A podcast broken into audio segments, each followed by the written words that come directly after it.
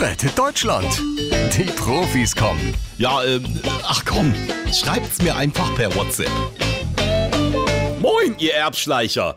Ähm, sag mal, jetzt wo ich mich ja in den Ruhestand verabschiede, nur mal so eine Frage in die Runde. Wie sind eigentlich eure Pläne in Sachen Rentenerhöhung? Ähm, das wird doch jetzt mal angebracht, oder?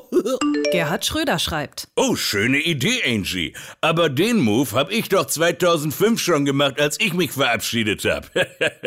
du, die Rentenkassen, die sind so leer wie ein Nena-Konzert beim Winterball der Ärztekammer. Olaf Scholz schickt einen tränenlachenden Emoji. Äh, nee, jetzt mal im Ernst. Ich bin jetzt 67. Äh, damit bin ich doch durch. Oder was plant ihr? Äh, muss ich hier am Ende noch zwei Jahre lang auf Mindestlohn im Kanzleramt die Fenster putzen oder wie? Armin Laschet schreibt. Ich kann jeder Bürgerin und jedem Bürger in der Bundesrepublik Deutschland versichern, dass genug Geld für die Rente da ist. Armin, hör auf, wie ein Kanzler daher zu quatschen. Olaf Scholz schickt einen weiteren tränenlachenden Emoji. Also, was ist jetzt mit meiner Rente? Sag mal, warum machst du dir denn so einen Kopf?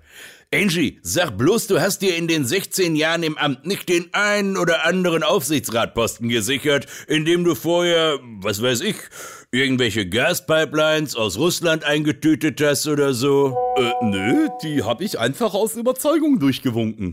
Ach du liebe Zeit. Oh, ja. Schade um das schöne Schmiergeld. Angie, damit hättest du dir eine geile Zeit in der Karibik machen können. Och, Gerd, nicht jeder regelt sich gerne für ein paar schmutzige Extra-Rubel auf dem Schoß irgendwelcher Autokraten. Außerdem halte ich nix von der Karibik. Mein Joachim und ich, wir träumen da eher von einer Busreise zur mecklenburgischen Seenplatte. Oh, Angie, Rock'n'Roll.